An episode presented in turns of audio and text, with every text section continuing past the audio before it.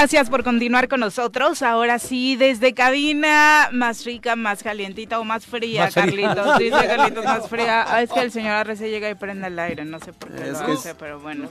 Juanjo siempre anda caliente y necesita un Yo caliente fresco. sí, Qué ando clima muy tan horrible, caliente. pero bueno. Gracias por seguir No con nosotros y por ayuda. supuesto les enviamos eh, mm, saludos a todos los que se encuentran ya no solamente escuchándonos, sino también eh, pues por acá por colaborando con también. sus comentarios. Un abrazo para el Barto. Dice, mira Juanjo, ¿Qué? la conciliación se empieza desde la cabeza, el presidente.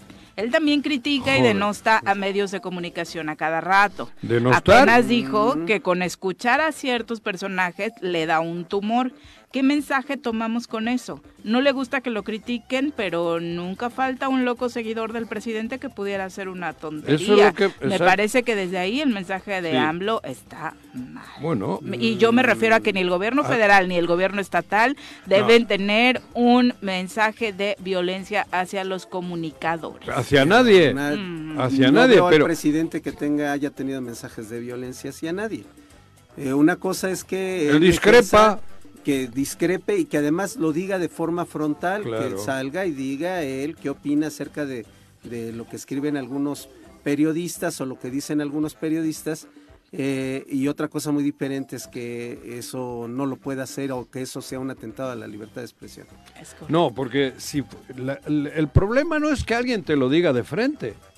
El problema es que alguien te lo diga por detrás. El problema es que alguien te esté amenazando por detrás. A mí que el presidente me diga que soy un que no le gusta, que soy un tarado, pues bueno, dirá el presidente eso. A mí eso no me preocupa. A mí que me digan las cosas de frente, a mí que Cuauhtémoc Blanco me lo diga a mí en mi cara, pero que venga y me lo diga. Pero que me mande a sus secuaces por atrás, haciéndote videos, amenazándote, mandándote, comprando teléfonos para mandarte mensajitos, para quemarte, para desprestigiar, para hacer daño a tu familia, para crear un ambiente de ese tipo, es, es muy diferente. ¿eh? El presidente puede decir que no le gusta el Reforma o que no le gusta Ciro, pero eso no implica a que mejor que sea así. A mí no me molesta que digan que el choro no le gusta. A mí que Cuauhtémoc Blanco me diga el choro no me gusta o son unos pendejos los del choro es su problema. Pero que de ahí a que se genere ese ambiente tan belicista, tan... Cuidado. También creo que en, en- en ocasiones hasta el presidente debía ser más prudente. ¿eh? A todo no le voy a decir que sí, por supuesto. Pero el otro sector, el otro, lo que se vive en Morelos es bien distinto. Comprada toda, casi toda la prensa, comprada. Porque es comprada. No se paga para comunicar lo que hace el gobierno. Se paga para que no digas nada malo del gobierno y que putees como lo están haciendo a los que Cuauhtémoc manda de señal. Todos los medios pagados están pegándole ahora a los diputados. Eso sí, como suena. Entonces, ese trabajo ya no creo que es tan lícito. Sí, no, Te pago para que pegues. es utilizar la prensa de esa forma y bueno, hay algunos que pero bueno, están que- prestando a pero es su problema, ¿eh? Yo ahí, ahí sí que no me meto. Si quieren hacerlo así, que lo hagan. Sabrá la gente a quién escuchar o a quién ver, ¿no? Virginia Colchado, un abrazo, gracias por acompañarnos. Paco Carzu dice, buenos días, saludos. La verdad es que es muy complicado todo lo que pasa en el país. Pisar callos es incómodo para los afectados, pero bueno, lo importante es no callar lo que se tiene que decir. Eso. Acá en Morelos hemos visto pasar infinidad de delitos y no pasa nada, nadie dice nada. Dicen que son su- sus detractores, la gente que les hace la vida imposible, cualquiera que alza la voz. Eh, me parece que sí, como dice Juanjo, todavía tenemos tiempo, si ya se puede hacer un juicio político, metámoslo a la cárcel los ciudadanos, Que ya que vaya. no cumplió con su promesa, ni siquiera con su promesa eterna de campaña de no les voy a fallar. El mejor favor que se puede hacer a Morelos es quitarlo. Ya no hablo yo ni de cárceles ni nada. Con que se vaya y poner hoy un gobierno de salvación en Morelos creo que era suficiente. Porque quedan dos años, casi año y medio para las elecciones. Que se vaya, sacarlo y meter un gobierno de salvación, una, una coalición, un grupo. Alguien, que quiera hacer las cosas bien. Claro, Al menos. Que, porque que en el- llegue, que llegue, como dices tú, a la conciliación, que llegue a la concordia, que, que ponga el rumbo de Morelos. Sí. Por aquí queremos ir todos los morelenses, no por aquí quiere ir la persona que está en ese, en ese espacio y abandonada y echada a la suerte Exacto. a toda la población del estado, ¿no? Es lo que, lo que requerimos. Eso, Alguien que- que dé rumbo, que dé certeza. que me digan que no, que hay que... A la cárcel luego, si es que ha habido delitos. Lo inminente, lo urgente es poner al frente del Estado gente de bien. Y no uno o dos, hacer un grupo, un, un comité o no sé cómo llamarle, un, eh, que, que realmente trabaje este las año bases y para, medio. adelante. Que igual estoy diciendo una pendejada, ¿eh? porque hay que poner una persona, porque hay que poner un, Si un tú ya quieres gobernador. cambiar todas las leyes y no da tiempo de. Bueno, Juan. pero, pero alrededor de ese gobernador que haya un consejo, un consejo de morelenses, Mm, con que hubiera un gobierno de, ese de transición, Ese. este, pero ya si llegar a un consejo es demasiado. No, pero es que no, pero ese consejo pueden ser los secretarios, las secretarias. No, necesitamos a alguien que, que gobierne con efectividad y que resuelva los problemas del, del Estado con Y efectividad. que lo pacifique, que nos dé esperanza. Hasta, eh, No, digo, no hay ni que descubrir el hilo negro. ¿Eh? ¿no? Sí, claro. Digo, joder, yo a lo mejor me estoy extralimitando en las expresiones también. No, no, no, me Ten- refiero a tenemos- que tenemos un consejo, digo, tenemos las gobierno. instituciones. El problema es que eh, no hay esa voluntad para que Para las que funcionen trabajen como bien. deben de funcionar. Pro Todos. Pozas, un abrazo, gracias por estar con nosotros, eh, gracias por los mensajes, por la pronta recuperación. Dice, ¿qué onda, Juanji? Aunque sea compra velitas propias de las posadas para estas situaciones. No tenemos velitas en cabina, No la verdad, pero no sí hay que tener nuestro paquete. Ni dinero. Es que se escuchaba mucho eco. Estos momentos, ¿no? Ujú. Tú nos venías Sí, mucho claro, eco, los venía claro, escuchando. claro. Y este y se escucha eco por obvias razones, Sí, porque claro. no era la cabina, esta cabina está diseñada para que no haya eco.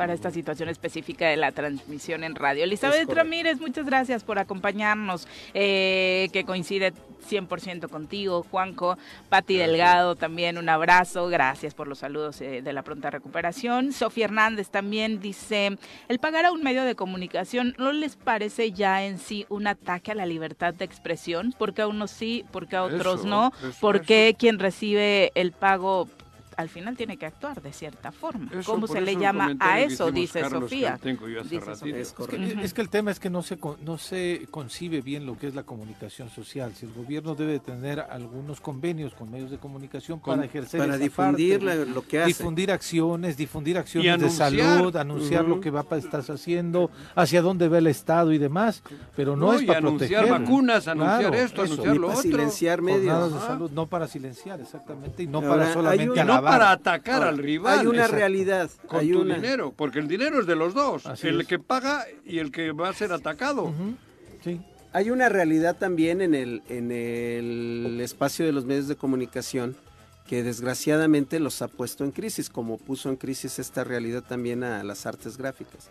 El- la multimedia hoy hace que menos empresas, menos negocios se anuncien en radio y se anuncien en televisión y se anuncien porque prefieren invertirlo todo a través de, las redes sociales. de las redes sociales y de multimedia.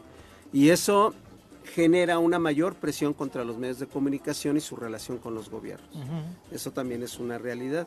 Eh, hay que re- reconvertir esta relación porque si no podemos sí llegar a, a los extremos en donde los medios se convierten en voceros, vocerías, A ver, meras vocerías de, de los gobiernos. ¿no? yo tengo relación comercial con algunos. Bueno, pero estás hablando de uno de los programas no, más pero exitosos de No, Morelos. pero a lo que voy. Yo personalmente, como soy el, el- el- el empresario, diríamos, y que al mismo tiempo hablo aquí, yo me puedo estar callando, pero yo no te callo a ti. Ah, sí, es, eso tienes toda la razón. Y es una de las cosas que hacen al choro. yo, yo me callo. tener este posicionamiento y este prestigio. Jamás en esta cabina me han dicho de qué hablar y de qué no. Pero ni a Jamás. ti ni a nadie. Y sin embargo, yo sí entiendo que si tengo un convenio con el X ayuntamientos, pues voy a procurar yo, Juanjo, mantenerme un poquito... No voy a decir a nadie que no lo haga, ¿eh? Yo, y si ellos mandan un spot, se publica el spot, yo ni lo escucho. Pero es distinto a que yo, si tengo un convenio y el alcalde de ese convenio putea a alguien, yo putee a ese también. Eso es bien distinto, yo no lo voy a hacer nunca.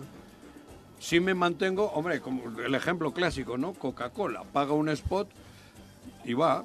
Yo probablemente no sea muy duro con Coca-Cola, pero si tú vienes y dices que la Coca-Cola es mala, en este choro van a decir que la Coca-Cola es mala. Y punto. Tampoco voy a alabarle, ¿eh? Tampoco. A lo Ni, a- mejor ni al alcalde en turno. Si hay un buena. alcalde en turno que está haciendo tarugadas y no está haciendo bien, yo me puedo callar. Pero Claro. tampoco voy a, alabarlo, ¿eh? Ni a limpiarle los zapatos. Yo personal, a eso me refiero. En fin, es un poco el ejemplo que, que creo que deberían de ser quienes nos contratan y quienes tenemos los medios de comunicación. Ser libres en todo momento, con la prudencia que, que refiere el hecho que tengas un convenio, ¿no? Claro.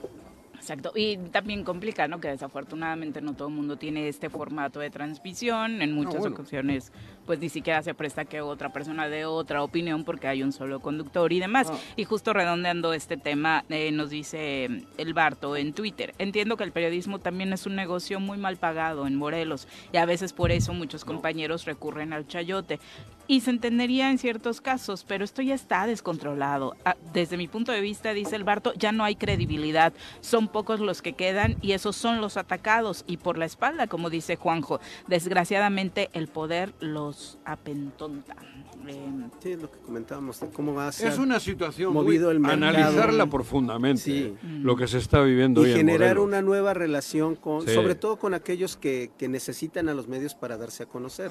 Que, que de ahí surgía el financiamiento, sobre todo de, de la mayoría de los medios de Y comunicación. que no tiene que trasladarse lo político a lo mediático, A lo porque mediático. hoy básicamente vemos en los medios de comunicación los mismos bloques. ¿Tú con quién estás? ¿Con el Congreso? Claro. ¿Tú estás con el Gober? ¿Tú con quién estás? con O sea, Pero no. Tú ves un No medio y ya sabes o sea, de quién ¿por va a hablar qué? bien y de Pero, quién va a pero hablar es como mal. en el fútbol. Yo puedo irle a las chivas, pero no tengo por qué pegarle al aficionado del América. No tengo por qué montar un pedo. Yo le animo a mi equipo. Pero no tengo por qué agredirle Menos desde rival. un medio de comunicación. ¿Eh? Y menos desde un medio de te digo, comunicación. de- menos. Hoy en día hay medios de comunicación. Bueno, yo, yo lo siento. Fíjate, voy a hablar un poco yo, yo, yo, yo. Llegas a un evento donde hay otros medios y puta, como que llega la lepra cuando llegamos nosotros. Porque no eres Team Cuau. Claro, por eso, bueno, no llegamos casi nunca a ninguno de esos lugares, ¿no?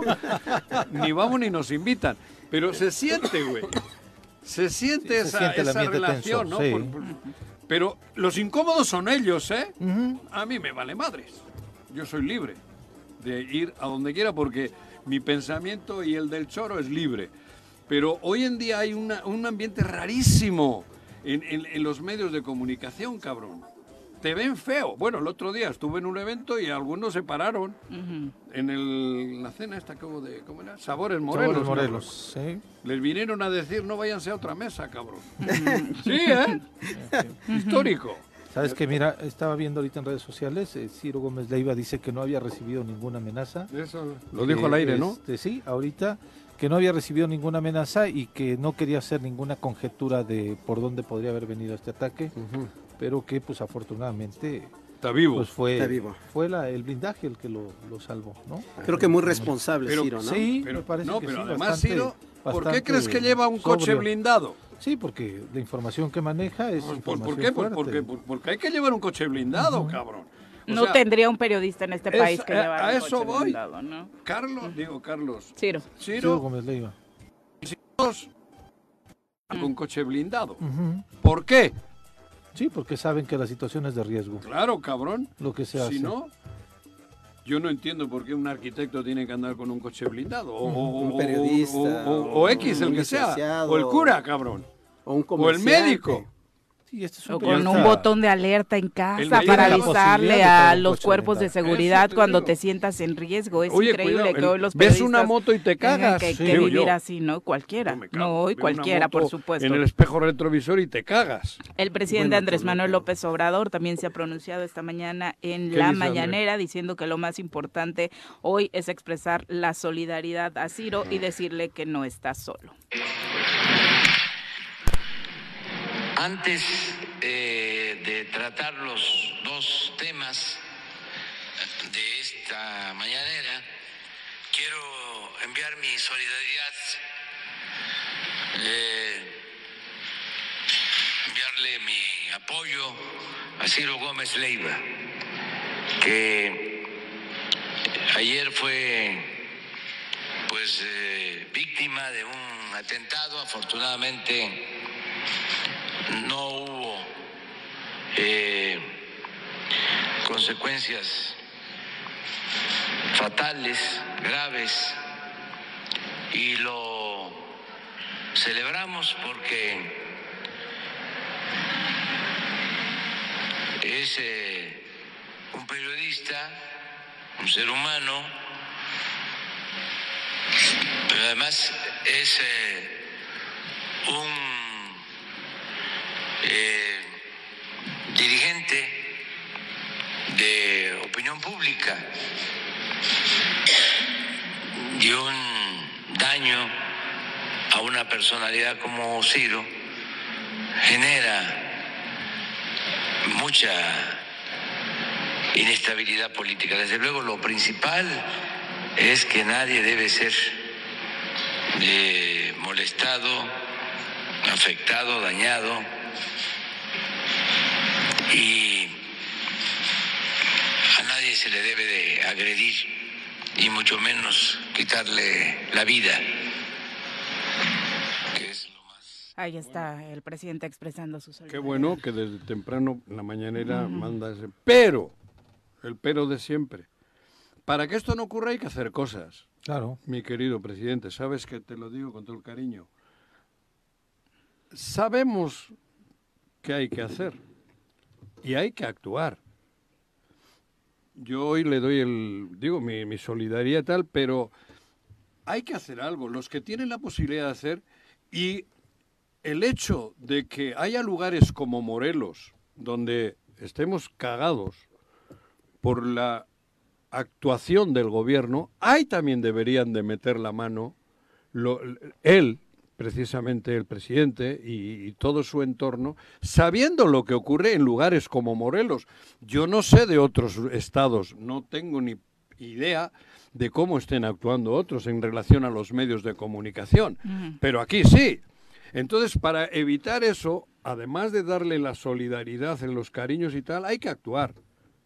Actuar y apoyar a sistemas de gobierno como el de Morelos, creo que no es aportar mucho para que no ocurran cosas así. Al Chile, Sí, al Chile. sí, desde luego. Y nada más corroborar, Carlos, sí fue en la Ciudad de México. Claudio Sheinbaum ya está, desde ayer anunció también Ah, fue que territorio de la Ciudad de México donde la atentan, y donde estaban vive. asumiendo el tema de que la Ciudad de México es quien tiene que esclarecer esta situación. ¿no? Sí, eh, yo tengo mucha confianza en el trabajo de, Sí, de la fiscal, es Sí. muy profesional. sí, y, del, y de incluso del secretario, del de, secretario seguridad, ¿no? que es un Pública, morelense, ¿no? Que además, este, bueno, es, es controvertido también por eh, la vinculación con los hechos de, de, Ayotzinapa, de- de- de pero este, creo que están haciendo muy buen trabajo y de forma coordinada. eh, se ha impactado a muchas células Pero esto es delictivas de en la Ciudad fondo, de ¿eh, México. Un trabajo de inteligencia muy preciso. Sí. Yo creo que esa, Pero- ese profesionalismo lo van a aplicar a fondo en el Sí, caso verán de las cámaras, Sí, Claro, sí. claro, verán claro. el- Bueno, el- y el llegarán perímetro. incluso a detener a los ejecutores de los disparos. Sí, claro, claro. Pero El tema es el fondo. el fondo, el fondo del país, el fondo de esto. Hay ejemplos tan negativos como el de Morelos que hay que atacarlos. Sí, claro. Porque el virus nace de nació allí en un pinche pueblo de China, ¿no? Ujú. Virus como el de Morelos son los que enturbian el país entero, ¿eh? Sí. Antes mencionábamos el norte. ¿no? Que hoy un periodista en el norte no puede ser periodista. O Sí, si es, es- es periodista solo difícil. es para hablar de la América Pero no Chivas, tocas güey. el tema del narcotráfico en Es- esas zonas. A eso voy. No Sí, puedes tocar ese tema. Pero entonces hay un virus que se ha generado, que ha crecido, que es el narcotráfico y que le dejaron crecer. Por eso no puede haber libertad de expresión. Aquí hay otro virus.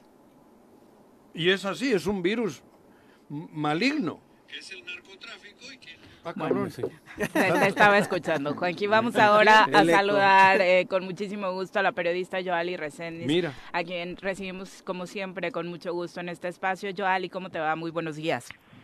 Buenos días, buenos días a todos en la mesa. Juanjo, Viri, Pepe, Carlos. Buenos días. Hola. Bueno, antes de entrar al tema que nos compete, Joali, eh, tú conoces muy bien a, a Ciro. ¿Qué te significa lo de ayer? Pues este es un vivo retrato del México violento en el que vivimos no solamente la sociedad, el país entero, en todos los ámbitos, sino eh, lo que estamos enfrentando los periodistas.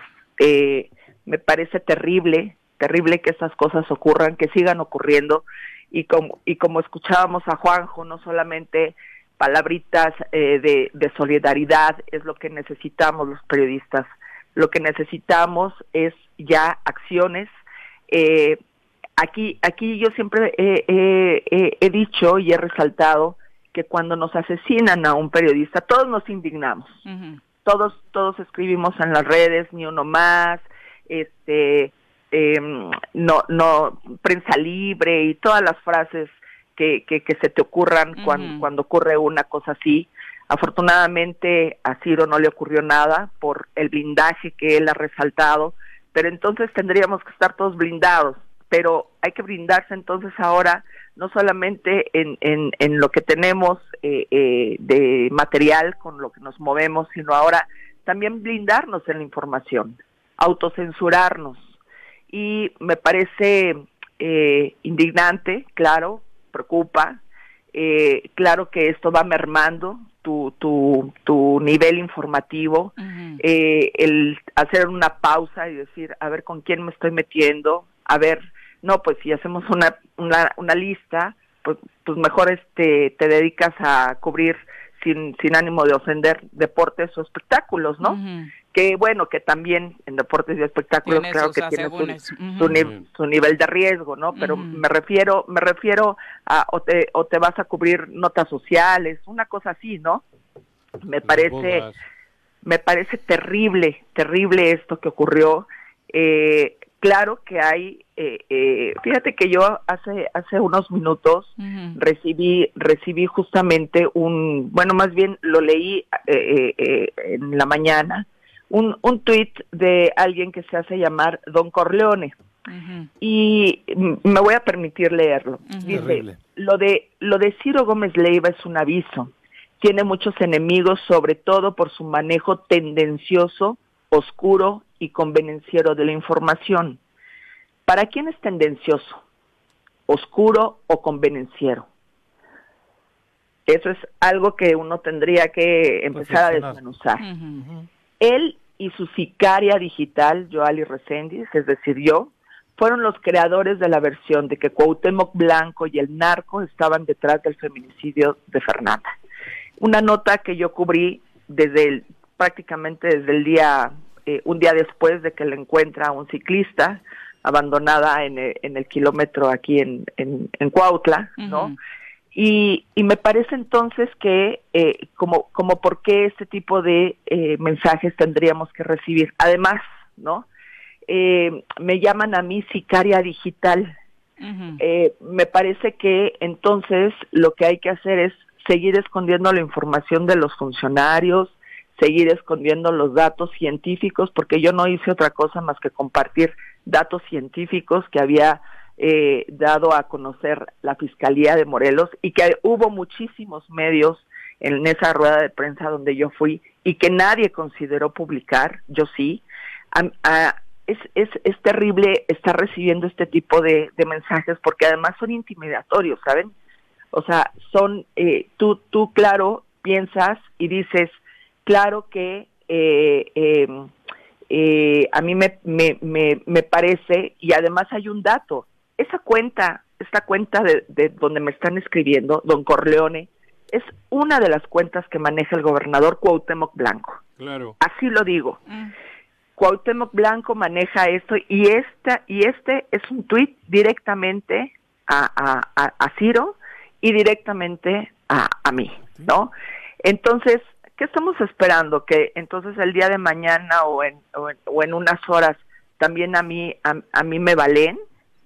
E- Es decir, es la única manera que tienen estos corruptos y estos ineptos de, de funcionarios que tiene este país por el que hemos votado, porque además no hay que tampoco olvidar lo que hemos hecho los ciudadanos, que es ponerlos ahí y no quitarlos.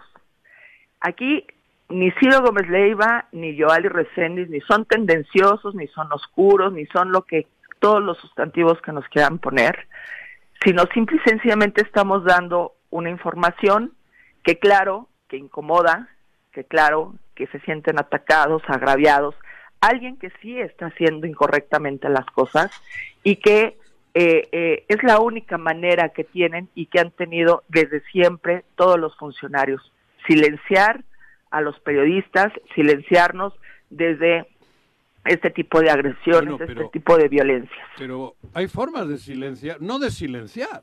Si tú estás agra- agraviando a alguien, hay métodos. Hay un Sí. caso ahora concreto que una diputada se sintió agraviada, recurrió a donde hay que recurrir y a dos perio- periodistas, creo que son, los han sancionado. Sí. Creo que, son, que, hay, que hay, hay formas de hacerlo. Lo que no se vale es lo que te están haciendo o lo que le han hecho a Ciro, lo que, lo que le hacen a, a las personas que, que lanzan una información y, y- y- les duele, pero les duele porque sobre todo atentan cuando les duele porque es verdad. Sí. Porque si no fuese verdad tendrían métodos para decirte que no lo hagas, ¿no? No, y además, digo, eh, tendrían métodos también para, para exponer al periodista, Claro. ¿no? Y decir, a ver, a ver, a ver, al día de ayer eh, eh, eh, anunciaron esta nota en, en tal, en tal noticiero con tal conductor, es- hacen una conferencia de prensa, a ver, señores, desmienten. esto no es así, esto no es así, Claro. punto número uno, por esto, por esto, por esto, por- pero no tienen los argumentos, ¿sabes? Claro. Y el único, el- la única defensa que ellos encuentran es justamente esta, la de amenazar, la de destruir, la de, la de poner el ejemplo con todos los demás gobernadores que hacen igual, iguales cosas o, o peores.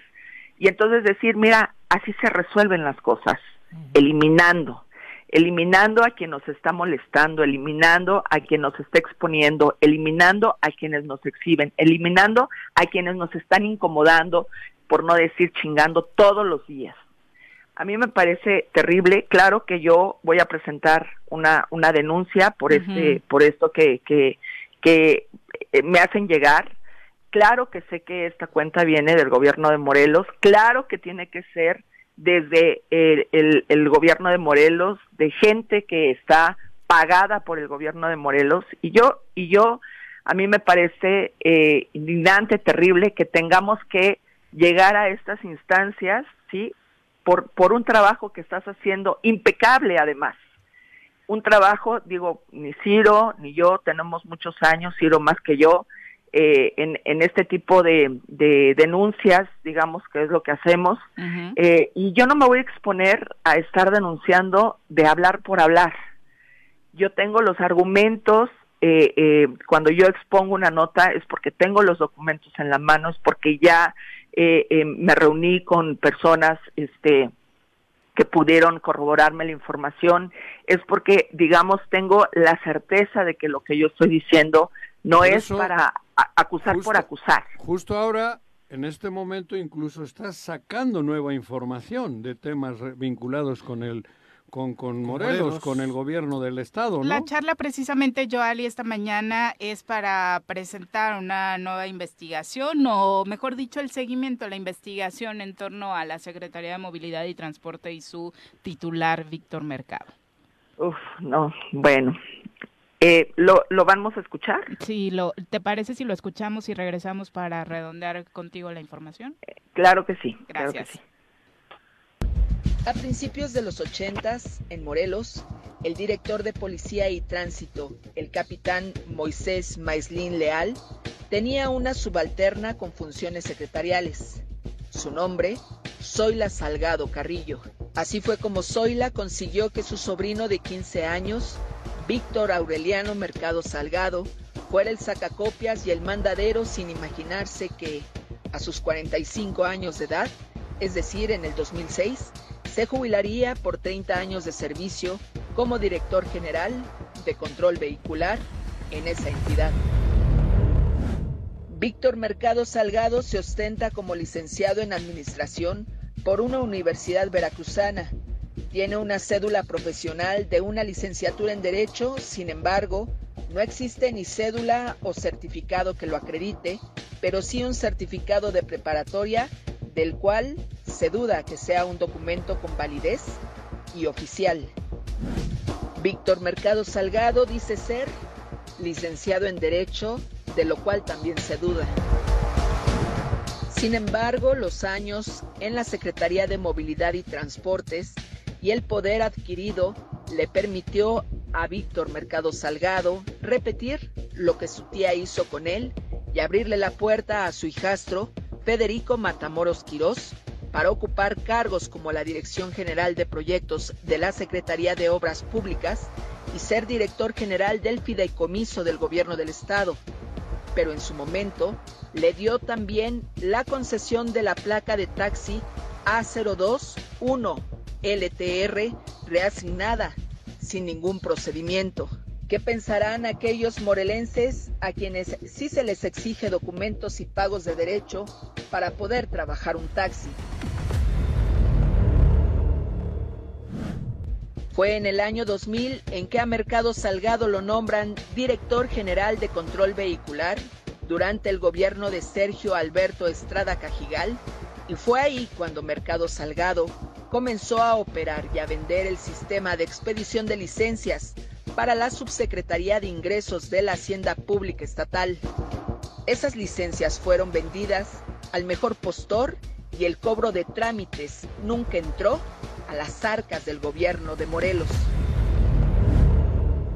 La recaudación de ese dinero le permitió adquirir a Víctor Mercado una casa habitación en el fraccionamiento exclusivo de Tabachines. La historia de corrupción y protección se remonta al final del gobierno de Estrada Cajigal, cuando, después de varias investigaciones periodísticas, Víctor Mercado Salgado fue el centro de una auditoría administrativa y financiera a manos de Joaquín Roque González Cerezo, actual magistrado presidente del Tribunal de Justicia Administrativa del Estado de Morelos, entonces secretario de la Contraloría del Estado de Morelos pero sospechosamente y sin motivo alguno, esa auditoría pasó a manos de Carlo de Fernex Labardini, hoy secretario técnico de la Secretaría de Movilidad y Transporte, sucesor de González Cerezo y responsable de que la auditoría se detuviera. Fue del 2006 al 2018 los años en que Víctor Mercado Salgado se dedicó a adquirir las siguientes propiedades. Una investigación de la CEIDOS señala que Víctor Aureliano Mercado Salgado compraba muchas de las propiedades que hoy en día están a su nombre con recursos procedentes del narcotráfico, específicamente dinero de Arturo Beltrán Leiva.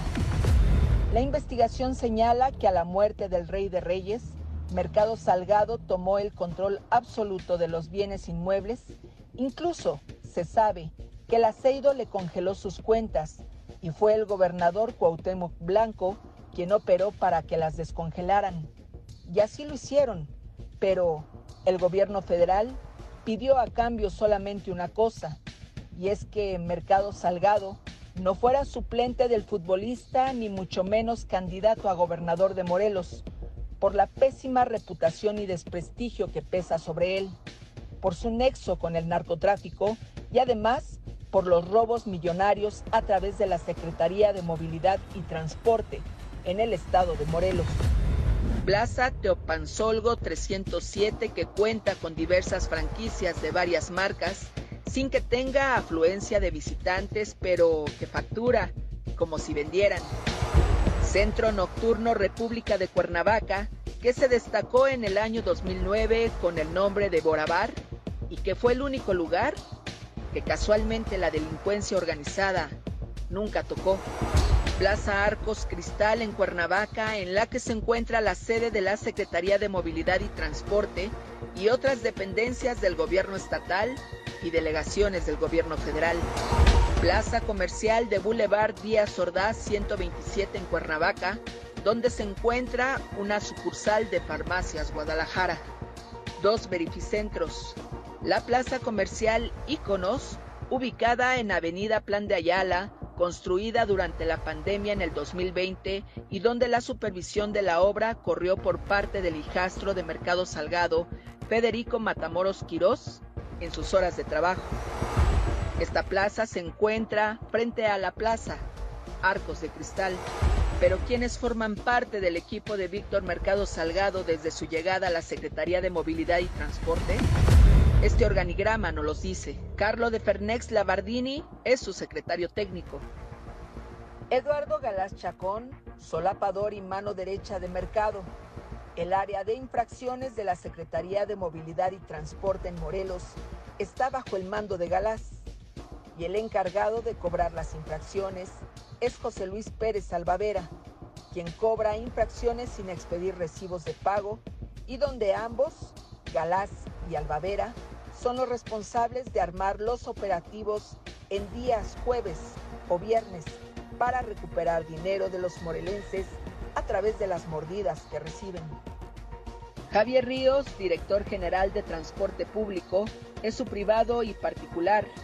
Está casado con una sobrina de Víctor Mercado Salgado y es el operador recaudador de dinero por el cobro de trámites de licencia, por los permisos para circular sin placas, los permisos para circular sin placas de servicio público, la expedición de concesiones de carga, las concesiones de taxi, las concesiones de ruta, el cobro por autorizaciones de derroteros. Javier Ríos tiene además una relación amorosa con su secretaria Saraí Pineda Hernández, quien además de atenderlo, es el filtro para no dejar pasar a los transportistas a la Secretaría de Movilidad y Transporte, Javier Ríos es el que maneja la papelería y los formatos oficiales, la entrega de permisos y el cobro de los mismos sin que sea trabajador del gobierno del estado de Morelos.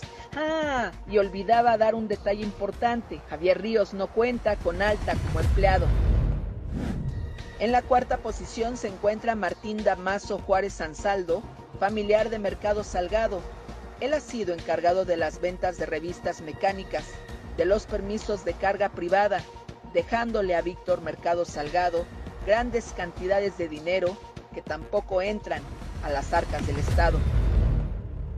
Martínez Pasa González, enlace financiero, operador administrativo desde la Policía de Tránsito en los años 80, donde conoció a Víctor Mercado Salgado. Aparte de ser su empleado, es o fue su socio en dos empresas, Zona Centro Noticias y promotora de espectáculos Mecafe SADCB. Es él quien se ha encargado de dar de alta a familiares de Víctor Mercado Salgado en la Secretaría de Movilidad y Transporte. Familiares como Zoila Salgado Carrillo con número de empleados 0038746. Ella es tía de Víctor Mercado Salgado, la hermana de su madre.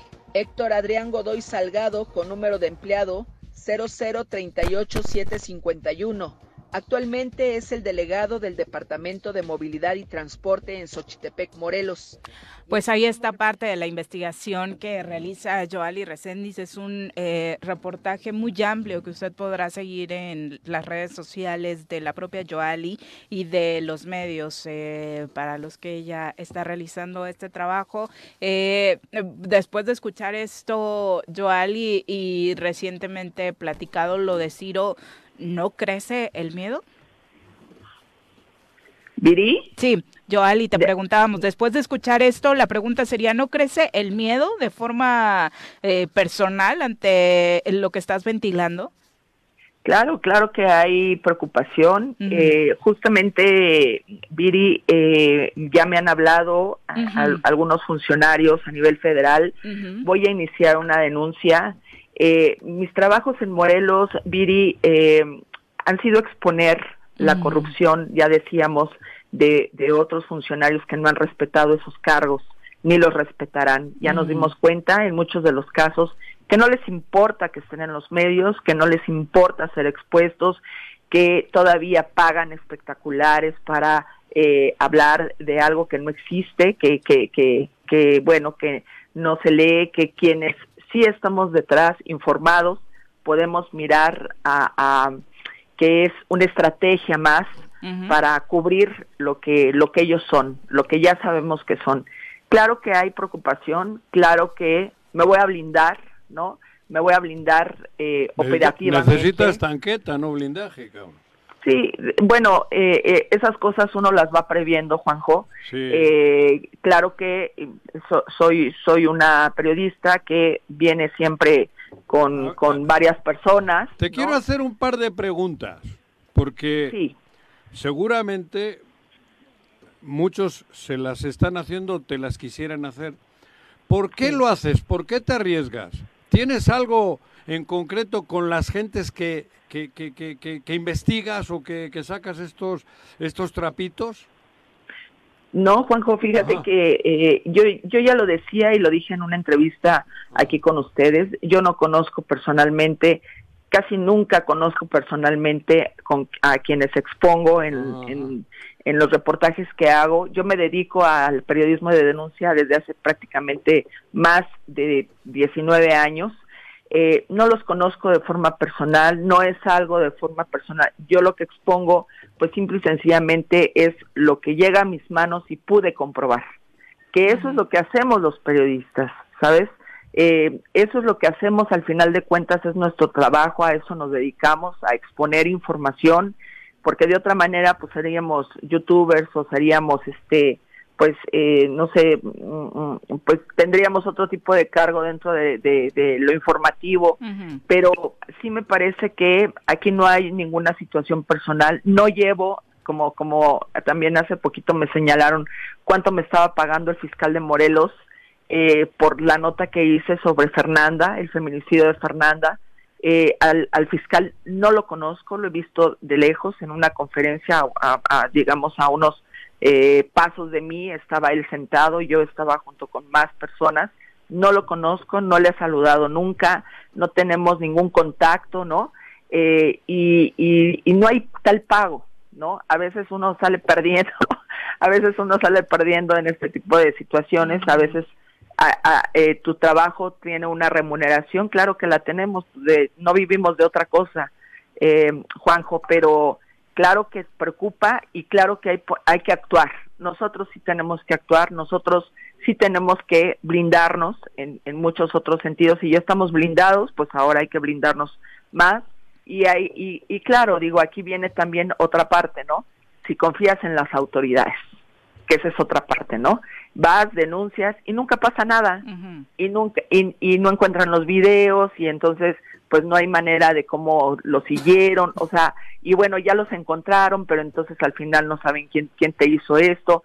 La policía cibernética forzosamente tendría que hacer una investigación sobre quién maneja esta cuenta. Eh, Que no necesita es- ser policía cibernética, digo, con darle una leída no, ahorita no. es muy claro. Eh, No, por supuesto. Sí. Se Por llama supuesto. Alex Pisa per- per- y Héctor Huerta. Si lo sabe todo el mundo.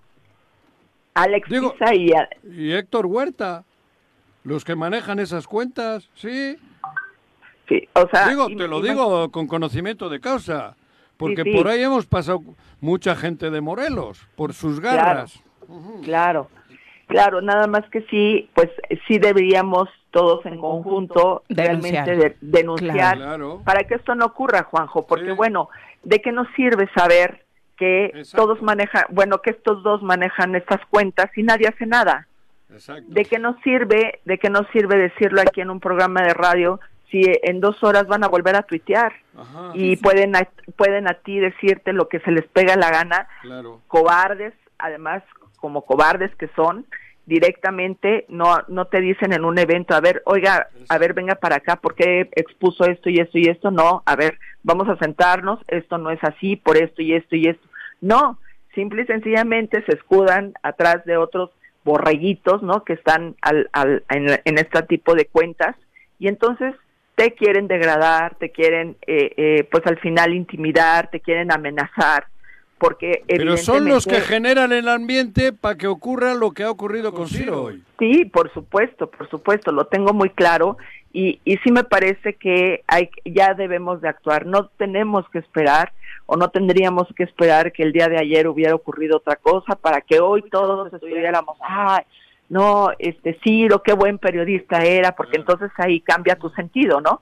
O Claro, sea, no debemos esperar una era, que eso, Mm. no, no, no, no, por supuesto que no. Y sí tendríamos ya en consecuencia que actuar contra quienes todos los días nos miran como agresores, como, como eh, las personas que los están molestando, que los están minando, cuando en realidad son sus acciones, Juanjo. Sí. Claro, a mí me podrán decir, bueno, sí, pero a ti qué te importa? Bueno, a mí me importa y lo hago porque es mi trabajo.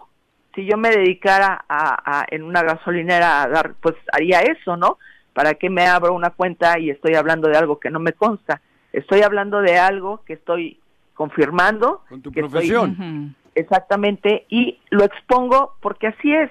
Y yo sé que si en algún momento dado, como lo, lo dije en una de, la, de entrevista aquí con ustedes, que si, por ejemplo, Víctor Mercado dijera, a ver, vamos a hacer una conferencia, pues, ah, perfecto, ¿no? A, debatir. expon- que exponga lo que no es correcto eh, eh, y, que, y que lo haga. Tiene también el derecho de hacerlo, puede pedir el derecho de réplica, que es también su derecho, pero, ¿sabes? No lo van a hacer, como no lo ha hecho en, en los otros trabajos que he expuesto, y, y no lo traigo tampoco, eh, que tampoco se entienda que lo traigo aquí, este, en, en- en, eh, jodido a, a Víctor Mercado, ¿no? Simple y sencillamente una cosa te lleva a otra. Y es el hilo de la investigación que está siguiendo. ¿Dónde podemos eh, ver este reportaje, escucharlo de nueva cuenta para todos los radioescuchas, Joali? Sí, mira, eh, es mis redes sociales, arroba Joali Recendis con H intermedia, estoy en Twitter o en Facebook, eh, y soy colaboradora de medios, pues bueno, nacionales ya. Imagen con Ciro Gómez Leiva, eh, Milenio, eh, pues, estoy en varios medios, pero en mis redes sociales ahí encuentran los trabajos que hago para los medios nacionales donde colaboro. Muchas gracias, como siempre, por la comunicación, Cuídate mucho. Les agradezco mucho. Un Le- abrazo. los Cuídate mantengo mucho y la informados solidaridad con todos ustedes. Los mantengo informados cuando cuando denuncie porque esto sí hay que hacerlo público. Claro. Sin duda, y aplaudimos tu valentía, como siempre. Mu-. Muchas gracias. Vale. Muy buenos abrazo. días. Bueno, son las ocho con pausa, regresamos con más.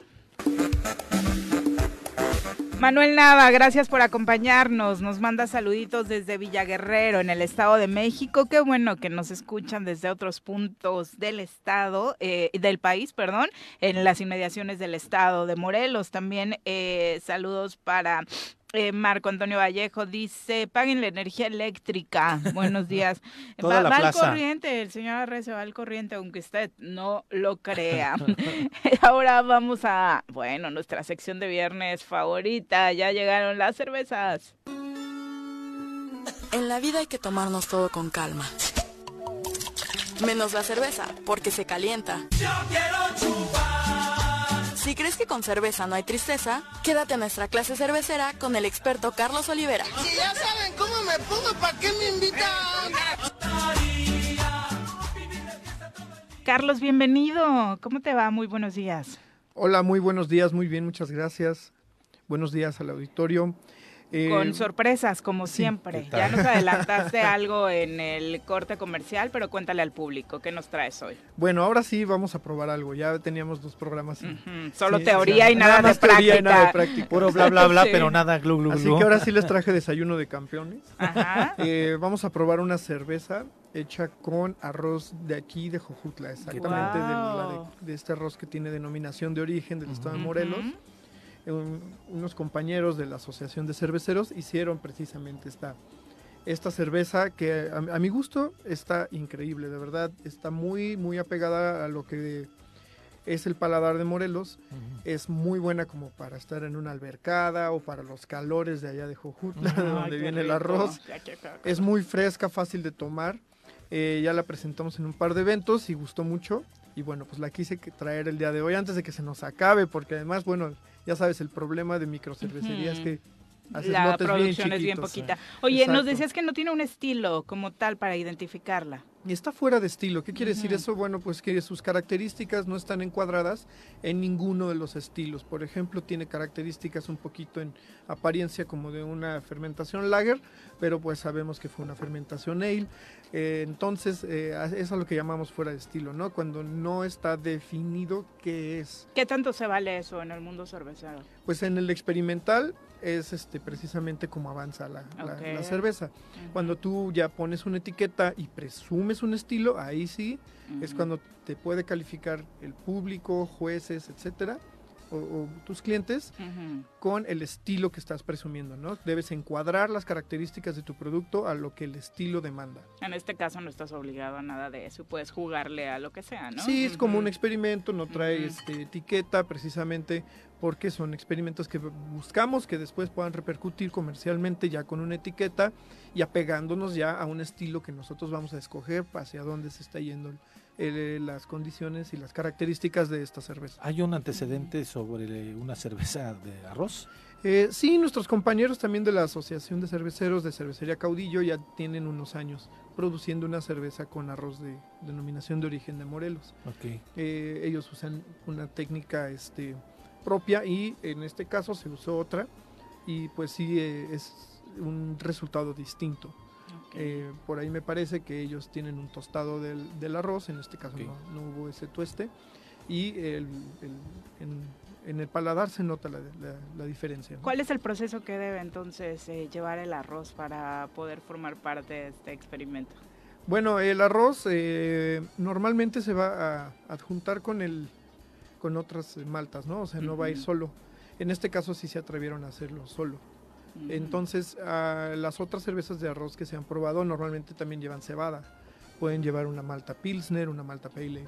Entonces, en este caso, pues va- lo que van a probar es una cerveza que se hizo solo con arroz para poder obtener los almidones y azúcares del, del arroz y, y lograr la fermentación, pues se tiene que hacer un proceso de geli- gelatinización, así se llama, que es precisamente como si fueras a cocinar arroz, Ajá. pero en lugar de dejar volar ah, y que se evapore todo ese, ese líquido que para nosotros es nuestro mosto y el cuerpo de la Ah, cerveza, Lo contienes. lo contienes exactamente y ahí vas a tener un caldo con todos los nutrientes del arroz, separas ya el grano y ese caldito se lo das a las levaduras. Ok. Oye, pues eh, listos para probar, Carlos. ¿Esto va a estar comercializándose o no lo vamos a encontrar en ningún punto? Eventualmente sí. ¿Sí? Sí, cuando De hecho, la exper- apúrense. Sí. Ahorita ya fuera traigo un cartón. No, no es Ok. cierto. Este, cuando esté pulido el producto, precisamente eh, yo me atreví a traerlo aquí porque ha gustado mucho y para que lo prueben ustedes y también para que se sepa que con el arroz local se puedan hacer más cosas que, este, que, que el público puede probar, ¿no? Entonces que hemos aprendido de eso muchísimo, ¿no? Mientras la destapas, precisamente de cómo el arroz de pronto creíamos que solo para ciertos platillos tradicionales y la verdad es que los experimentos en la cocina, en los postres, en todo tipo de productos ha sido bastante innovador y ahora en la cerveza, pues la verdad es que nos encanta. Sí, exactamente. Eh, e- es algo de que nos gusta hacer, como mostrar que los, que los productos que tenemos en casa, pues, cuando digo casa digo Morelos, pues no nada más son precisamente para las cosas tradicionales, ¿no? Claro. Sino que la fermentación nos da la gran oportunidad de poder transformar esos productos en otras cosas, eh, dar- dar- darle una segunda oportunidad, sobre todo.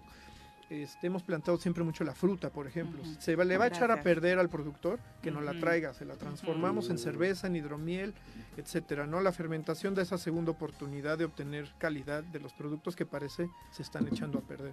Exactamente. Pues bueno, vamos a probar esta cervecita que nos trae nuestro querido Tocayo, Carlos Carlitos. eh, de Casa Cervecera La 279 con estos qué bonitos tarritos para Sí, tomar cerveza. Están-. Sí, Salud. Salud. Aunque sea, Este, buen provecho en su por desayuno. supuesto, vamos a, a degustar. Me olvido del antibiótico que me tomé Ah. Tiene un olor. Exacto, ¿qué perciben en aroma? Cítricos. Ya nos habías adelantado, No, pero sí está muy poquito. cítrico. Pero pues sí. Como te- a guayaba. Yo, ajá, un eso iba a decir. De guayaba, de sí. maracuya. Y a mí lo, Sí, eh, es cierto. yo siento Ujú. mucho eh, Oye, la cascarita rico. como de toronja. Y bueno, También. eh, les Ese digo ligero algo- toque amargo al final. Exactamente, el amargor que- precisamente ajá. que aporta el lúpulo. Como cuando te comes la esa- toronja con todo y el bagazo, que es Ándale. la parte muy amarga. Eso, más o menos como eso a a mí me recuerda, no sé si a, a ustedes qué. Bueno, el el es olorcito, el más fuerte que percibí fue como de guayaba, pero creo que no lleva guayaba, ¿no? O sea, lo No. estamos confundiendo con la no tiene toronja. fruta, Ujú. no tiene ninguna fruta, es el lúpulo quien aporta precisamente esos aromas y sabores. El lúpulo es esta flor que se No usa quiero para hacer decirle al auditorio la cara de envidia que De producción, ¿no? de producción. Ahí alcanzan un traguito al final. Sí, exactamente. y Está buena. pues, está- es una cerveza ¿Qué es lo que rica, dice? la El paladar de los morelenses con la cerveza tiende a lo cítrico. Sí, tiene a lo cítrico, de ahí que las micheladas han sido precisamente tan, tan éxito. exitosas en nuestro estado, ¿no? Y, y nosotros eh, Es hacemos que esta sí se me antojaría escarcharla. O sea, la verdad. Sí, es probable Sí, que- Pues fíjate sí, que sí. se llevaría, tienes toda la razón, Viri, se- y Pepe se- tiene toda la razón, se llevaría muy bien con ese gusto tradicional Sí. aquí en Morelos. La de- verdad. de Sí, yo la verdad, yo la verdad también, yo la escarcharía con pura sal de mar. Como que ese sabor cítrico y la salecita de mar así Súper fuerte. muy finita. Pero me encantó el aroma, me encantó el aroma y el sabor. la Es buena, es, buena. es Sí, bueno. O sea, Sí, yo no buena. tenía mucha expectativa. Y lo del arroz, imperceptible prácticamente, Imperceptible ¿no? prácticamente, no, no hay un sabor definido del arroz dentro de este producto. ¿Por qué? Porque el lúpulo es demasiado, demasiado dominante. Le gana. Y le va a ganar absolutamente. No hay un... ¿Qué es lo que hace que sepa cerveza? Exactamente, es lo que hace que ese amargor persista y que todos los cítricos se expresen en tu paladar. Precisamente es esa florecita que desgraciadamente aquí en México casi no crece. Y fíjate que la- eh, el mercado del arroz morelense tiene una relativa crisis. Tenemos denominación de origen, pero es un Pero arroz. no estamos vendiendo. eh, y no estamos vendiendo porque eh, la gente, es, es- la calidad de ese tipo de arroz de Morelos es un arroz gordo, grande, que es más para paella, Ujú. para, para Sí, hemos vis- cuando de alta gastronomía. gourmet, ajá. Es esto. arroz gourmet. Y desgraciadamente la única alternativa de comercialización es, es el arroz común. Así es. Entonces, este, eh, yo creo que esta es una muy buena oportunidad para nuestros productores, para ellos que, que están emprendiendo, a ver a quién se le prende el foco, porque esta sería una buena alternativa. Igual que, por ejemplo, este, el mercado gourmet de la Ciudad de México, creo que es un, como que hay que cambiar el, el- la atención del mercado Del del, arroz mercado. morelense. Sí, pues a nosotros nos da mucho gusto ver estos resultados. La verdad es que es una ex- excelente forma de transformar el arroz. Creo que el resultado que ustedes lo están viendo y Sí, lo están probando, pues es, es muy positivo, ¿no? Y otra curiosidad que les iba a decir es que están tomando cerveza al tiempo. Ah, no está fría. Ay, ¿No? ¿no? Sí. se sintió. No, se- No, no se- para No, nada. o no sé si porque Ok. estoy enfermita, pero no, no, no, para nada. Yo sí Ah, pensaría que sí, está ajá. Estaba fría. con un Estaba tema de fría. refrigeración. La dejé a propósito para traerlo hoy afuera de en mi casa en el jardín. Ay, bueno, pero es que Ah, tú vives en el Polo ves. Norte también, Carlos. Entonces la dejé ahí y, y justo dije, la voy a llevar tal cual esté. ¿Para sí, qué? claro. Porque En esta fríos- temporada no necesitamos refrigerar. Los tanto, fríos muy ¿no? intensos inhiben sabores en la cerveza y en Ah, casi todas las cosas. Ojo, hay muchos, eh, Carlitos, a lo largo de toda esta larga participación, aunque con una pausa también muy larga durante la pandemia, Regáñalo, regáñalo. este, nos ha tirado muchos paradigmas eh, con respecto a la cerveza. Número uno, la cerveza tiene que hacer espuma al servirse para de- poderse disfrutar sin esa sensación de pesadez. Exacto. Número dos, este, se debe tomar al tiempo, no es un mito esto de, del tema de enfriarlas a, a cero grados, Ajá, ¿no? o menos. Ujú. o menos. Este, y, y- digo, lo acabamos de, de comprobar. Sí, claro. Sí, sí, sí. Una- yo Sí, pensaría que estaba fría. ¿eh? Sí, Sí. bueno, como dice Vi- este Viri, también la- lo traigo Sí, de, la zona de norte. la zona norte. y- y bueno, Amanecimos allí aquí a 7 grados. Oye, pero siento que grados. ahorita en Temisco también se anda Sí, manteniendo a buena temperatura porque Sí, estamos entonces, con 11, bastante 12 frío. Incluso si, si lo llegaron a tocar, este, Se sentía la condensación. sí, sí, sí. Y, bueno, es este un, estilo que normalmente sí se sirve como a 3 grados. Es, aunque les comenté que está fuera de estilo, el tipo de cerveza es como algo que se serviría a- como a 3 grados más o menos. Ahorita está como a quizá unos 9 o Ujú. 10. Pero bueno, esa experiencia nos dio todos los sabores que ustedes pudieron Sí, disfrutar y pudieron el sentir aroma, a mí me paladar. el aroma Y, exacto, y no se guardó aromas. Es- Y con la coincidencia de que sí, para un calorcito rico, pegado a la alberca, y si nos das permiso escarchada también, ¿no? sal. Es como se antojaría para sal de mar. disfrutar con sal de esta... mar quedaría rica. Bueno, cada quien lo puede Cada hacer quien gusto. Un poquito de picante, ¿no?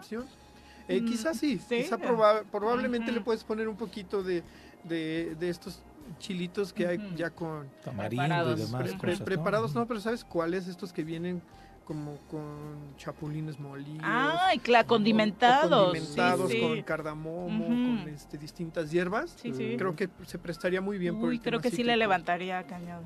Sí, Sí, gracias por darnos permiso de Que no la necesita, ¿eh?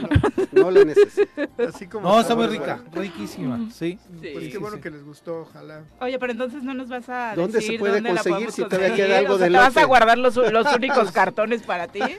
Bueno, seas sí, díscolo, este, sí, sí, de verdad queda muy poquita porque fue un experimento. Pero en cuanto el experimento esté bien pulido, etiquetado y se, y se pueda vender precisamente cuando se etiqueta una cerveza es Ujú. cuando puede estar a la venta, Ok. eh, se los haremos Nos saber avisas. y les avisamos y les traemos más y ponemos este Unos afuera, de venta allá afuera. ¿Dónde te encuentran para, para este, todos los productos de estas naturales? Nos Productos locales, cervezas productos locales, artesanales. cervezas I- locales. Impulsemos, por favor. Sí, los invito a que visiten la página de la Asociación de Cerveceros de Morelos en Facebook. Eh, para que también encuentren a- a- al resto de mis compañeros, que en este caso Cañadas de Malta fue quien hizo esta cerveza. Y eh, las cervezas que yo hago las pueden encontrar en Casa Cervecera, la 279 y Cerveza del Lago. Perfecto, Carlos. Pues muchas gracias. Y la verdad es que es un muy buen regalo esta Navidad. En lugar de llegar a la cena navideña con su 12 de Nochebuenas, llegue con su cartón de cerveza artesanal y Claro. de verdad va a quedar Fascinado. de 10. Y además va a ser descubrir a los comensales de nuevas eh, perspectivas para su paladar, ¿no? Es correcto, Que siempre abrirnos a nuevas experiencias es muy positivo. Muchas gracias, Carlos. Muy buenos días. Gracias. Son las ocho y seguimos trabajando nuestra tarea, ¿no? Ah, Para sí. la cerveza No del. Zoro. Eh, sí, no mandaste tu lista de ingredientes, Carlos. Yo, ah, Particípale, bueno, es que particípale. estoy en eso, estoy en eso, ya di las características que me gustaría. Ok, trabaja, pule tu idea. Son las 8 con 46, volvemos. Gracias por continuar con nosotros. Es viernes, viernes musical. Nos encanta recibir en cabina a una banda que nos encanta y que por supuesto ya todos ustedes conocen desde hace un buen rato porque aparte está dentro de ella un gran amigo nuestro, ex Sorero. Nos abandonó por irse a otros lares. No les podemos contar cuáles. Eh, la Roll Band que anda de aniversario. Luisito, ¿cómo te va? Hola, muy buenos, muy buenos días, días, Luis Morales, días bienvenido. Bueno, los hermanos escuchan. Morales. Sí, sí, ¿verdad? muy Del poblado de San Antón. De San Antón, orgullosamente. Bienvenidos. Gracias. Pues este, estamos aquí de fiesta, 10 años se cumplen de este gran proyecto en donde no ha sido fácil, es un camino difícil, pero bueno, hemos estado saliendo en relación a poder contribuir a nuestros sueños, que sean realidad, nuestras metas, eh, en fin, ¿no? Pero estamos de fiesta, de fiesta, estamos este, pues muy contentos, ¿no? Recuérdanos un poquito cómo nació este proyecto. Fíjate que eh, este, con la necesidad siempre de expresar nuestras letras, Ujú. eh, en 15, fue el 15 de diciembre en donde eh, mis compañeros eh, talentosos empezamos ahí en el barrio, en la Ujú. banqueta, y con la guitarra, ya sabes, ¿no? Les Y- gustaba de por sí, ¿no? Sí, sí, Andar ya, nos- ya, ya la- en la veníamos con la historia de- Ujú. del rock. Ujú. Y yo ya desde los 13 años ya, ya componía mis primeras canciones, entonces empezamos como que a juntar el talento del guitarrista y, y- y de la voz, de mis letras, y se empezó como que a formar, ¿no? Oye, ¿por qué no hacemos una banda, no? Y desde ahí dijimos, pues, órale, para arriba y le echamos todas las, las ganas y nació ahí. El nombre de la Roll Band. banda, ¿cómo surge? La roll band es este, por ejemplo, la- tenemos el rol de vida siempre, siempre el rol de, de cada persona en su vida. Y este, pues va, ¿no? De la banda, la banda del rol, que siempre estamos en el rol en la vida, en, en- en lo cotidiano, en lo que nos va a llevar a, a algo extra, ¿no? Exacto, y la verdad es que eh, fue también un, un parteaguas dentro de la propia comunidad, ¿no? Sí. Porque de alguna u otra forma fungieron como ejemplo para las nuevas generaciones de Sí. que el camino de la música también podía llevar a, a un destino positivo. Sí, este. San Antón se ha caracterizado principalmente por todas estas actividades que han tenido, ¿no? Eh, desde su gente, su cultura, sus tradiciones, los proyectos de vida, ¿no? Y ahí nace este proyecto de vida, ¿no? Una, una música y es un ejemplo que tenemos también hacia los chavitos, hacia los jóvenes, ¿no? Hacia los adultos también, ¿no? las letras de las canciones, que la mayoría son de, de mi hermano, son letras, eh, no son agresivas, son letras de amor, de desamor, eh, de lo que pasa en la misma eh, colonia, en la misma ciudad, ¿no? Eh, de protesta, ¿no? No son agresivas, es un rock, rock urbano. eh, que a veces lo como lo satanizan mucho porque ah, son rockeros, ah, pues mira, este Y vienen sé. vestidos de negro, ¿no? Sí. La- es que la verdad, sí, o sea, ojalá y no, pero todavía hay quien tiene ese estigma. Sí, ¿no? sí, la verdad, sí. sí. Y el rock no, o sea, la verdad es tan, pero tan, tan, tan bonito. Y las letras, la música, ¿no? Eh, el mismo proyecto, ¿no? La, la gente, los productores también musicales que nos han acompañado y que han creído en este proyecto. Tuvimos la fortuna y seguimos teniendo la fortuna de que nos está produciendo el maestro Ray Arellano de Grupo Sur 16 y también como ingeniero de audio eh, un guitarrista de Alex Lora que es este nos escuchó y dijo me gusta el proyecto y también se está ahí haciendo Qué producciones chido. sí. Sí, sí, sí, entonces este Esto pues que sí estamos tenemos- escuchando, ¿qué es? Que no alcanzas a... Es la Luisito, falta de práctica, ¿eh? Es de la segunda producción. es de la segunda producción o si quieres este Sí, es de la canción. segunda. Hace cuatro años estuvimos ya aquí presentando el primero, que fue Ajá. Historia de un Amor. Y ya ahorita, como dice mi hermano, hace dos años, hace tres años, estuvimos este, tocando en el pueblo de Cotepec y eh, venía esta banda grande de México. Ujú. Y ahí fue donde conocí al Ray, eh, ahí donde fue el, el que descubrió el talento, ¿no? Me dijo, Ujú. ¿sabes qué? Te echo la mano, vamos a hacer una segunda producción. Se sumó el, el maestro Oscar Zárate, que es el guitarrista del Tri, y se están sumando varios este, grandes rock and rolleros a este proyecto. Y este es, es letra de él, del compañero Raimundo. Ok. Se llama Ya no regreso contigo y estamos ahora también, aparte de los 10 años, pues festejando ya la segunda producción que ya viene como unos tres meses ya la segunda. Para los que somos de pronto muy básicos en el tema del rock, eh, los escuchamos y decimos, eh, me suena un poco al tri. ¿Es, es como ese? Es, ese estilo, ¿No? ese estilo Ajá. rock, es- le llamamos el llamado rock urbano, Rock pero urbano. nosotros Rock no, urbano. no nos casamos con ese género. Es, A mí me suena más parecido a, a Laragán o a Ah, Banda Voz. sí, por ahí va. Sí, sí, Ah, ya vi que eso les gustó más, sí. Un poquito, conocer- Dale Ah, un más para medio minuto para Sí, que sí, sí, ellos Sí. grandes trayectorias, ¿no? Sí, de hecho se tiene pensado colaboraciones con ellos, ¿Ah, con esos grandes, el maestro Luis Álvarez, y con el maestro Antonio Lira, que es el de Liran Roll. Lira. Se tiene este, ya pensado la participación de, de esos grandes maestros. ¿no? ¿Así, Con- así con la celebran los 10 años? Así celebramos, Pepe, con los 10 años, este, felices, de verdad, porque de verdad es como el sueño, ¿no? El sueño de que estás en la- aquí en la provincia Claro. y este, llegan unos maestros y te dicen, ¿sabes qué? Si, si hay talento aquí en Morelos, ¿no? ¿Qué Claro. onda? Te apoyamos y, este, y es el resultado ahorita de lo que están escuchando, de que realmente se suman personas o personajes grandes del rock mexicano, de cuando yo tenía 13 Mm. años, Sí. chavito, yo decía, como, yo quiero ser, "Wow". sí, yo los Sí, veía ¿no? como yo quiero ser como ellos, o ojalá estuviera con Y no ha ellos. sido fácil, perdón, Pues- porque la- parte en donde dice él, no, La- estos son chavos de provincia, ¿no? A veces como También que está tacha, otro ¿no? estigma, Ah, ¿no? los de Sí. provincia, no, aquí no, no Ujú. entran, ¿no? Sí, claro. Pero Van a salir con su sombrero. Sí, no, entonces, entonces esta parte en donde nosotros hemos trabajado arduamente, ¿no? Y, y que la verdad digo, no nos ha, ha sido tan fácil, pero, pero bueno, ahí vamos caminando junto en, en- en esto y la verdad estamos muy contentos, son 10 años, digo, 10 años es como, no es tan fácil, ¿no? Es como ya estamos en esta parte de la madurez en donde vamos para arriba, ¿no? No de caer en, en este sentido, pero todo muy bien, excelente. Pues casi, casi que te fuiste del choro hiciste la banda, Luisito. Tan depre Sí, estabas. aquí había varo, dice.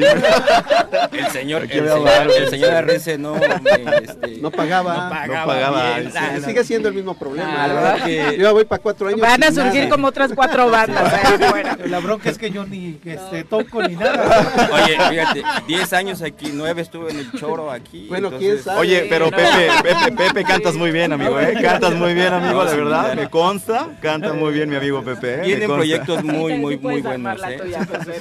Velo pensando Me- aquí las cosas no. Digo, quería que el auditorio también disfrutara. Este, en efecto tienen, ese- pero es más suave. Su, Sí. su Más toque tranquilo, es más, suave, más- tranquilo. Eso, eso Sí. particularmente me agrada mucho de, de este género del rock urbano. Este, pero es también una vuelta a las letras más sencillas, Claro. una vuelta a las letras que son blancas. Sí. Este, uno lee las traducciones de las canciones de los Beatles y eran sencillas Sí, claro. y Sí, sumamente con blancas mensajes y con... con, y con unos mensajes Sí. muy buenos, ¿no? Este, hoy vemos de plano cada barrabasada. Hasta que, llegó, hasta que llegó yo con... No, no. Pero bueno, ahí tienen presentaciones de, en poco, en breve. Digo, sí, sí, amigo, claro que sí. Este, eh, mañana, mañana estaremos celebrando los 10 años, mañana es la fiesta del grupo. Sí. Estaremos ahí en el poblado de Cotepec, eh, en un bar muy conocido ahí en Tres Cruces, al costado de la gasolinera. Uh -huh. este, ahí estaremos tocando los 10 años, viene el, eh, mi compadre interpuesto, eh, como grande, vienen este, y Destino Perdido, Tres Vallejo. Va a estar muy buena la fiesta mañana. Eh, regresamos Estás con los... amigos, no solamente sí, no, están no. ustedes en el escenario. No, no, no, es, uh -huh. vienen grandes padrinos a, uh -huh. al, al, aniversario. Uh -huh. eh, a los cuatro días nos vamos a Texcoco, vamos ahí a, al reclusorio. Al reclusorio de Texcoco, Texcoco nos invitaron sí, la mira. primera vez. O sea, ¿Cómo surgió eso? Pues creo que nos escucharon eh, una, las autoridades y una persona que está en contacto con los reclusorios, que Rosy, lleva, Rosy, Rosy, Rosy, que lleva este grupos a los reclusorios. Entonces me dijo, oigan chavos, hay una oportunidad, vengan acá, me gusta su proyecto, me gusta cómo se oye, cómo tocan y este, hay una fiesta para las, las personas que están internas. Uh -huh. este, entonces vamos al Centro de Readaptación Social de Texcoco ah, el día chido. 22, 22, 22 ¿no? Entonces para nosotros ah, también va a ser una experiencia, claro. pero fenomenal, fenomenal, fenomenal. Y ahí estaremos en Texcoco, cerramos el 30 en otro bar aquí Cuernavaca, en, en Cuernavaca, Juárez, ahí en Las Palmas. Entonces, estamos de fiesta. Sí, estamos muy de fiesta, de fiesta. ¿Cuál? cuál? Eso les iba a preguntar. Pueden dar el gol.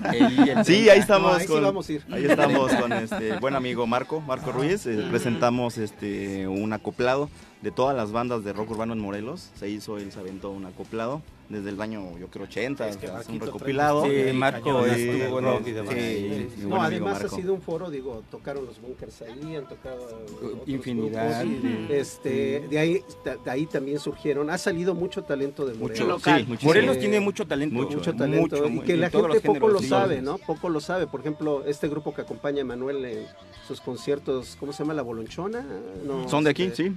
Sí, es la bolonchona. Sí, la ah, bolonchona. Aquí, sí, son de César, César sí, Castillo que toca el sax nos ha acompañado también. También ha alternado con nosotros. En el caso de Zoe salió de aquí Zoe, también.